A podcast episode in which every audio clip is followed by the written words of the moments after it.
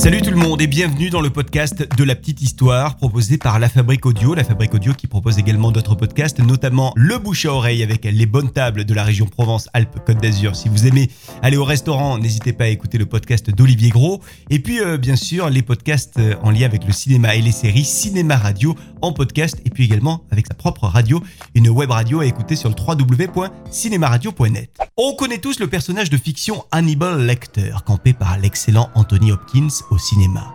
Mais qui a inspiré Hannibal à son auteur Thomas Harris? C'est la question qu'on va se poser dans cette petite histoire. Aujourd'hui, à quelques jours d'Halloween, une petite histoire qui nous met les frissons évidemment. Ah ouais. hmm. Quelle histoire ça aussi. Alors on a tous vu... Non, pas moi Bon, alors on a quasiment tous vu le film Le silence des agneaux, puis dix ans plus tard Hannibal de Ridley Scott. Et on a tous voulu penser que ce personnage n'était que fiction et qu'il ne pouvait exister un tel monstre. Bon, eh ben erreur, hein. Thomas Harris s'est inspiré en effet de trois tueurs en série qui ont réellement existé pour donner corps à son Hannibal.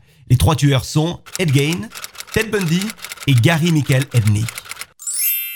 Alors on va commencer, si vous le voulez bien, par Ed Gein. Qui est-il? Eh bien, euh, c'est une personne qui a eu une enfance difficile. En 45, sa mère est décédée et Ed Gein euh, a eu du mal avec euh, ce deuil. Il s'est donc réfugié dans le déni et il a tout fait pour la faire revivre. Ça nous rappelle évidemment le personnage de Psychose de Alfred Hitchcock. D'ailleurs, Alfred Hitchcock avait reconnu qu'il s'était lui-même inspiré de Ed Gein pour faire son personnage de Psychose.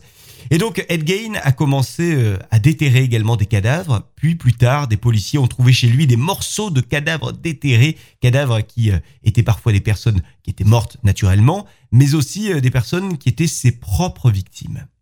Et le sordide ne s'arrête pas là puisque ce tueur en série avait pour habitude de retirer la peau des corps féminins et des peaux qu'il réutilisait pour faire par exemple des vêtements, des rideaux, des draps ou bien encore des gants. Bon, remarquez, super original hein, comme déco. Le, le gars était sûr au moins de ne pas retrouver la même déco chez d'autres. J'adore votre manteau. Ed Gein a donc été jugé, il a été déclaré irresponsable de ses actes et donc il a été interné dans un hôpital psychiatrique jusqu'à sa mort. Au total, Ed Gein a été soupçonné d'avoir tué des dizaines de personnes. Le deuxième tueur euh, en série qui aurait inspiré euh, Hannibal, c'est Ted Bundy, qui a euh, été exécuté en 1989 après avoir été condamné pour avoir violé et tué de nombreuses jeunes femmes dans les années 70. Ted Bundy a avoué d'ailleurs avoir tué de nombreuses personnes pour ensuite avoir des relations sexuelles avec les cadavres. Et puis enfin, Gary Michael Ednick, lui c'est un ancien militaire, il a tout d'abord été accusé d'avoir essayé de tuer son locataire, locataire de sa maison, et puis deux ans plus tard, il avait été accusé d'avoir kidnappé, séquestré et violé la sœur d'une de ses amies. Après quelques années passées en prison, il sort de prison, puis il est à nouveau accusé. Cette fois-ci, il a violé sa femme Betty, puis euh, il est aussi accusé d'avoir violé plusieurs femmes qu'il retenait dans son sous-sol.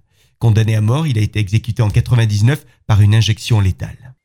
Voilà donc pour ces trois tueurs en série qui ont inspiré à son auteur le personnage de Hannibal. Si vous pensiez donc avoir euh, affaire à une fiction absolue quand vous étiez devant le silence des agneaux, eh bien vous ne regarderez plus ce film comme avant désormais. Merci d'avoir écouté ce podcast un petit peu spécial pour frissonner à quelques jours euh, d'Halloween.